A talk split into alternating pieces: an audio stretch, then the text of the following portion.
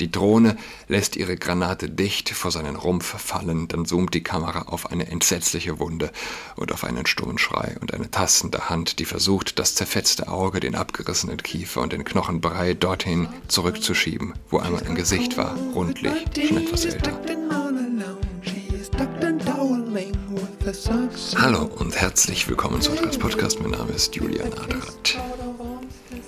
So, ich bin gerade doppelt sicher gegangen dass uns nicht nochmal das gleiche Malheur passiert wie vorgestern, als also nicht das Mikrofon aufgenommen hatte, sondern der Laptop, das systemintegrierte Mikrofon des Laptops, was also zur Folge hatte, dass die Akustik besonders schlecht war. Ich habe hier, auch wenn es also läuft, ich habe hier ein sehr, sehr günstiges vielleicht eines der allergünstigsten Mikrofone, die es auf Amazon gibt, das ich hier nutze, ein Geschenk eines Freundes. Und ich bin auch über die, ja, es sind jetzt schon Jahre, Jahre, die ich den Podcast mache, bin ich also bei diesem treuen kleinen Teil geblieben. Ähm, ich äh, will euch von einem interessanten Phänomen berichten, das ich an mir selbst wahrgenommen habe. Ich hatte ja vorgestern vom Kinderbuch von Robert Habecks Ehefrau gesprochen. Andrea Paluch heißt die Gute und ich hatte dazu auch getwittert. Und äh, ich musste innehalten, als ich das Wort, als ich, ja, äh, Ehefrau, Ehemann geschrieben hatte. Als ich im Tweet die beiden in, in ein Verhältnis zueinander gesetzt habe, weil den gleichen Namen tragen sie ja gar nicht.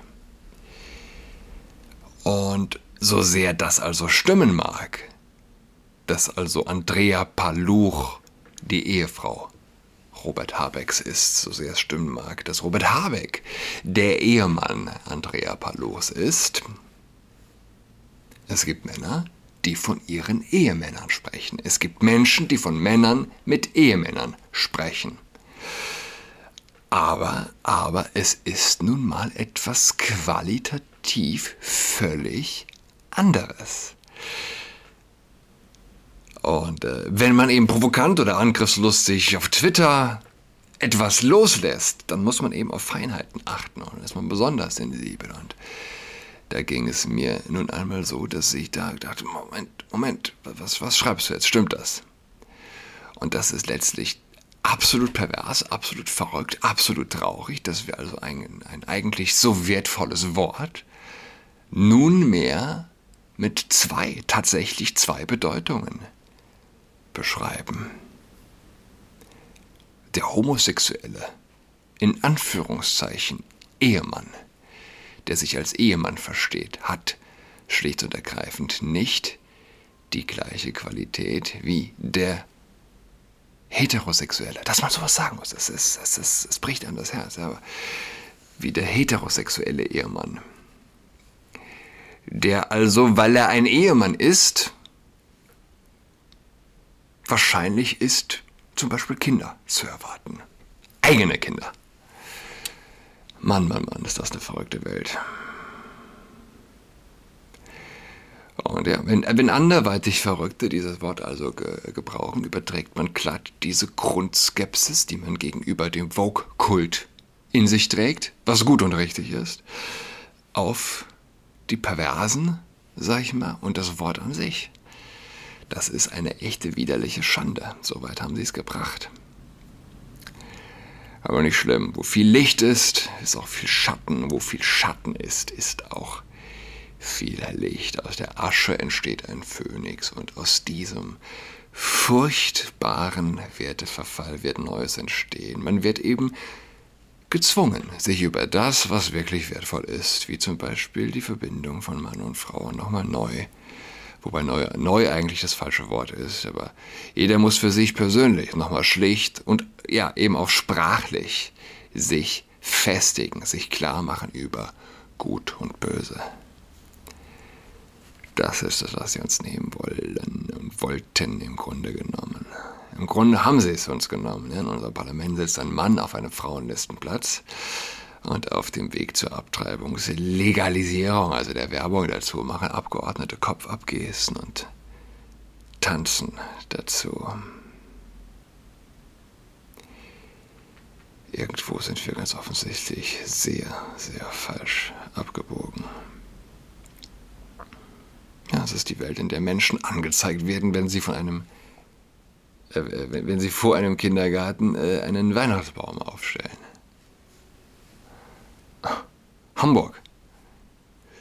Diese Überraschung freut sicher ganz, ganz viele Kinder und sorgt eventuell für ein Umdenken bei der Kindergartenleitung, als die kleinsten Donnerstagmorgen in der Kita Mobi im Hamburger Stadtteil Lockstedt ankamen, stand plötzlich ein Weihnachtsbaum im Garten. Daneben zahlreiche Geschenke. Dabei hatte die Kita-Leitung genau darauf verzichten wollen, im Sinne der Religionsfreiheit. Religionsfreiheit, ich lese von der Bild. Denn in der Nacht zu Donnerstag hatte Pflanzenshop-Besitzer Florian Schröder ein Zeichen gegen den Weihnachtsbaum Wahnsinn gesetzt. Er hat heimlich Tanne inklusive festlichem Schmuck und Nikolausgeschenken vor dem Eingang zur Kita aufgestellt. Schröder erklärte seine Nacht- und Nebelaktion gegenüber Bild so: Wir finden, dass alle Kinder das Recht auf einen Weihnachtsbaum haben. Ein Weihnachtsbaum steht in unseren Augen für Wärme und Gemeinschaft während der besinnlichen Zeit. Auch so ein Wischiwaschi-Gewisch, aber gut. Die Leitung der Kita Mobi, die zur Stiftung Kindergärten Finkenau gehört, hatte sich zuvor explizit gegen den Baum entschieden. Begründung in einer Mail an die Eltern, wir haben uns im Team, im Team, liebe ich, dagegen entschieden, da wir, ein, da wir kein Kind und seinen Glauben ausschließen wollen. Christliche Feste seien ausgeschlossen im Sinne der Religionsfreiheit ausgeschlossen im Sinne der Religionsfreiheit. Das verstehen viele Kinder, Eltern und auch Schröder nicht, der sagt, auf einen Weihnachtsbaum zu verzichten, wirkt doch gerade der Integration entgegen. Kam bei der Kita-Leitung alles gar nicht gut an, die entfernte den Baum, stellte Strafanzeige wegen Hausfriedensbruch und ließ laut Polizeisprecherin die Geschenke zur Prüfung der Eigentumsverhältnisse sicherstellen. Wisst ihr, ihr wisst es ja wahrscheinlich, ich rede öfter davon. Ich, ich nenne sie so säkulare Extremisten. Eine Anzeige ist kein leichter Schritt. Eine Anzeige bedeutet, dass da jemand echt wütend war. Dass da jemand, ja, echt wütend war, weil er einen wirklich schön, wirklich liebevoll geschmückten Weihnachtsbaum, eine Wein schöne Weihnachtsbaum-Szenerie gesehen hat. Die Bilder sind schön, wenn man sie sich anschauen möchte. Da hat jemand viel Liebe investiert. Und ja, wenn wir von Hass reden, dieses inflationäre Wort, dann sollten wir von diesem Hass reden. Es gibt keinen größeren Hass als den Hass auf Christen. Es gibt keinen gesellschaftlich anerkannteren Hass als den Hass auf Christen. Es gibt keinen billigeren Hass als den Hass auf Christen und äh, vielleicht nochmal getoppt wird das eben explizit insbesondere vom Hass auf die katholische Kirche. Nichts ist gesellschaftlich unproblematischer zu kritisieren als die Kirche, auch mit aller schlimmsten Wörtern und Vergleichen. Als ich verkündet habe, dass ich katholisch werde, hat mein Vater mein Bett zersägt und im Wohnzimmerkamin verbrannt. Wahrscheinlich hätte da sogar Karaman applaudiert. Ich weiß also, wovon ich rede. Jeder mit Augen im Kopf weiß es aber ebenfalls. Und der Hass ist echt. Aber grundsätzlich, ja, wie schnell das geht, wie schnell das geht, hätte man das noch, vielleicht nur von äh, jemandem nur vor fünf Jahren, vor zehn Jahren erzählt. Ja, du, da war jemand, der hat nachts in der Kita einen Weihnachtsbaum aufgestellt, draußen vor der Kita Geschenke drunter gelegt und die Kita-Leitung hat ihn angezeigt. Und jetzt muss man das weiterdenken. Das sind die Menschen, das sind die Menschen, die sechs, sieben, acht Stunden am Tag deine Kinder haben. Niemand hat mehr Macht, mehr Einfluss auf dein Leben. Niemand beeinflusst deine Kinder mehr. Niemandem bist du beruflich sozusagen mehr ausgeliefert als also den Menschen, äh, die Menschen anzeigen, wenn sie einen Weihnachtsbaum spendieren. Versteht man, versteht man hier die abgründige Perversion? Versteht man den Riss, der durch unsere Gesellschaft geht? Und, und wie willst du da weitermachen? Jetzt mal sich in die Haut des Vaters reinversetzt. Du bist der Vater, der den Baum aufgestellt hat und du wirst angezeigt. Strafanzeige wird gegen dich gestellt. Morgens musst du arbeiten. Kita war geplant für dein Kind. Und da kommst du jetzt an und gibst dein Kind in die Hände derer? Es ist absolut irre. Es ist ein wirklich ja, großes, mal fernab vom gesellschaftlichen äh, Supergau, den das ja nur bezeugt. Es ist ein ganz großes persönliches Drama an dieser Stelle auch. Man liest das so kalt in so einem Artikel, man regt sich auf, auf aber da stehen auch Menschen, einzelne Schicksale dahinter, deren Leben durchge, wie sagt man, gerührt wird. Säkulare Extremisten. Der säkulare Extremismus ist, ja, ist wirklich tief gesickert und machen wir uns nichts vor.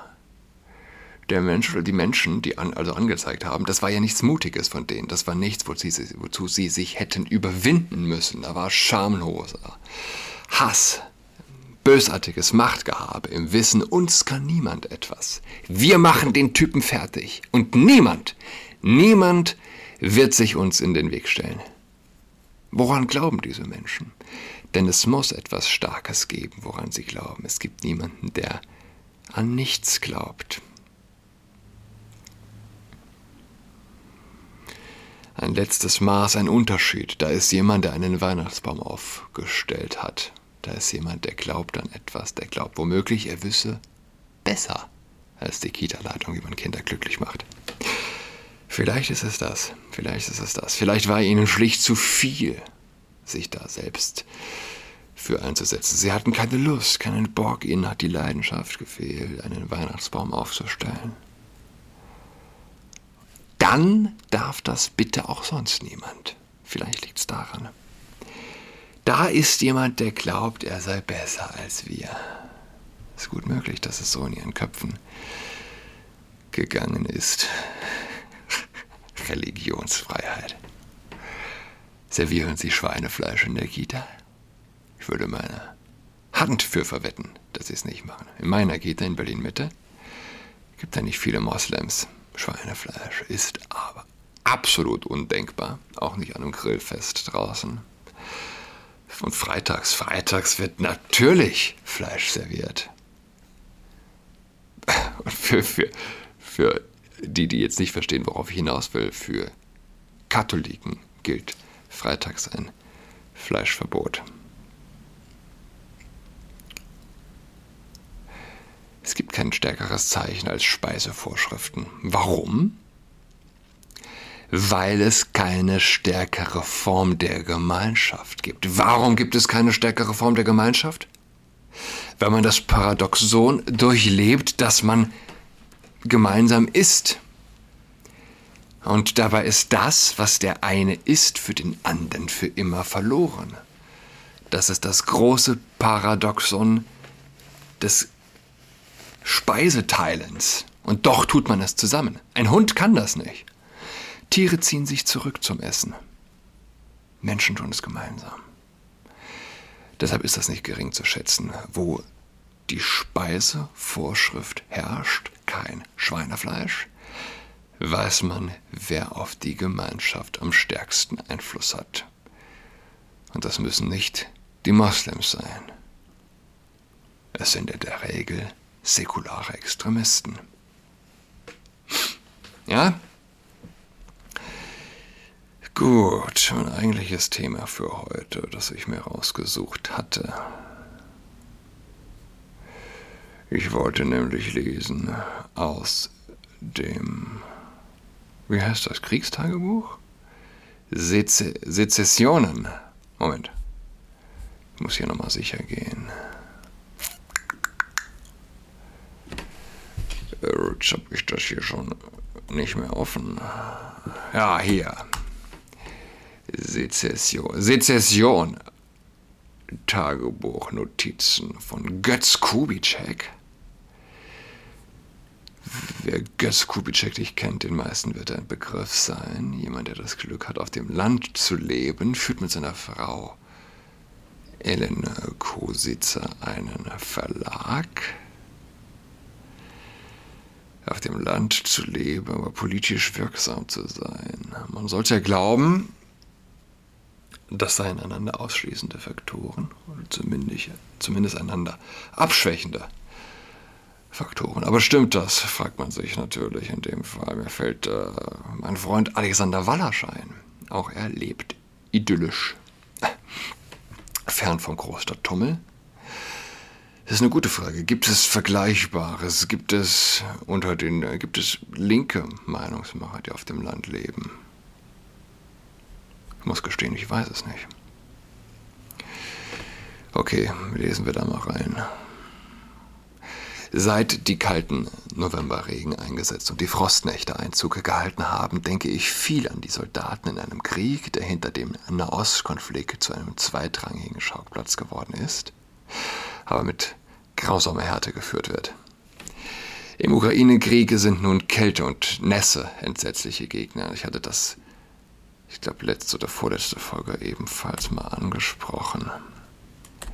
Was für ein, was heißt Segen? Wie kann man von einem Segen im Krieg sprechen? Aber durchaus, also das im Gazastreifen, dort kann man nun mal unter freiem Himmel sozusagen übernachten. Dort erfriert man nicht. Wer als Soldat auch nur ein paar Wochen bei widrigem Wetter und eisiger Temperatur im Freien verbringen musste, weiß, wovon ich spreche. Wir alle waren nie im Krieg, aber in meinem Fall waren diese Wochen in der Winterkampfschule in Balderschwang zu absolvieren und die Nächte, die um kurz nach fünf begannen, waren so eisig, dass wir in Bewegung blieben, um nicht zu erstarren. Im Ohr fetzen die Screwdriver-Leads The Snowfell Ski mit Steigfällen, Wintertagen, willenlose Stunden. Und das alles war nur Übung. Kein Tod, keine Todesangst. Absehbares Ende, zwei Wochen eben. Entlang der Front im Donbass liegen sich die Soldaten im zweiten Kriegswinter gegenüber.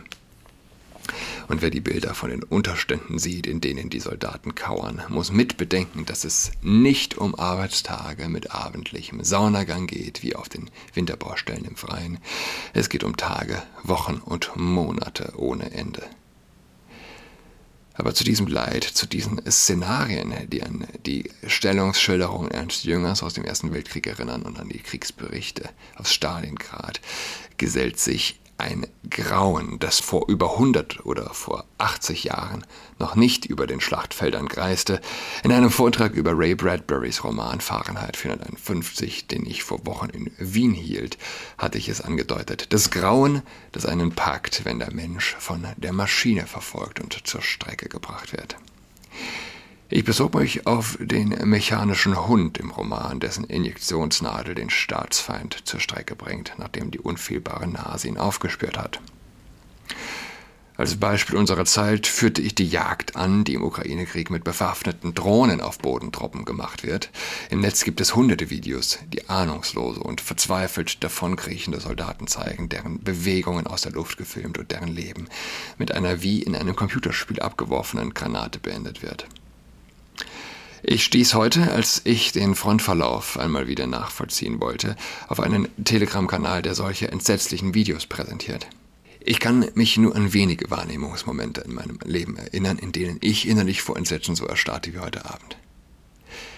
Das eine Mal liegt über 40 Jahre zurück, als mir ein Antikriegsbuch aus dem Bestand meines Großvaters in die Hände fiel.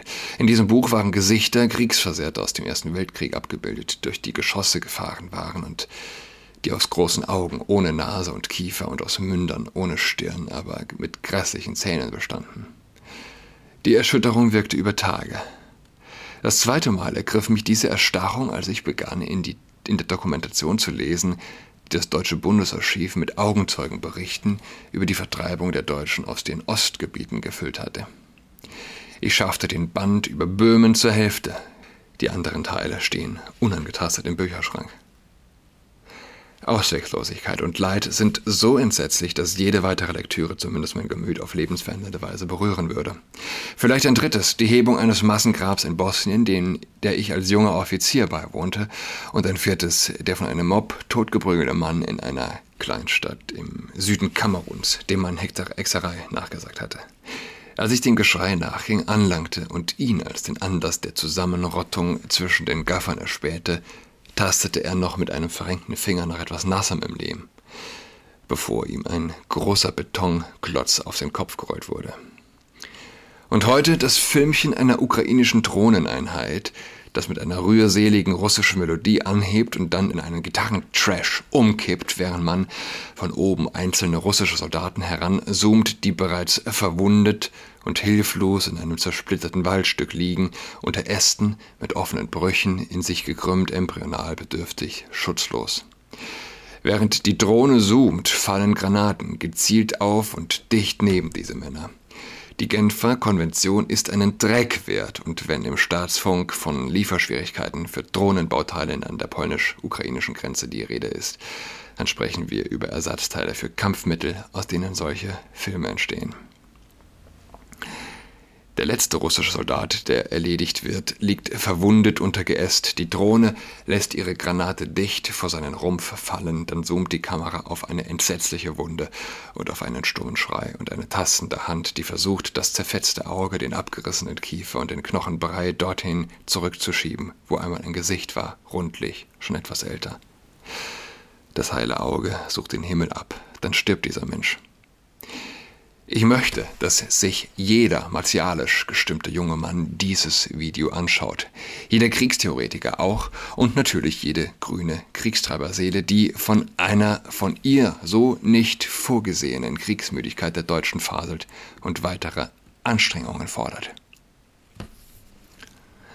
Man möchte dort Zelte errichten und mit großen weißen Bannern und roten Kreuzen in solche Wälder gehen, um jeden, der nicht mehr kann, ins Warme zu holen und ins Leben zu retten. Ich bete nun den großen orthodoxen Abend Hymnus für beide Seiten, wohl auch für mich, um die Erstarrung zu lösen. Götz Kubitschek. Ich hatte es auch schon mal gesagt. Eigentlich unvorstellbar. Wer, wer jetzt zum Beispiel sich sowas durchliest oder anschaut oder aber eben Bücher liest wie Der schmale Grat. Ich glaube, wer solche Bücher gelesen hat, nimmt Abstand von dem Anhimmeln solcher abstrakter Begriffe wie ähm, Rückeroberung, Geländegewinn, hinter denen Liter, Liter über Literweise Blut stehen. Ich wünsche euch allen, ja, eine schöne Adventszeit. Einen schönen dritten Advent. Auf bald. Tschüss.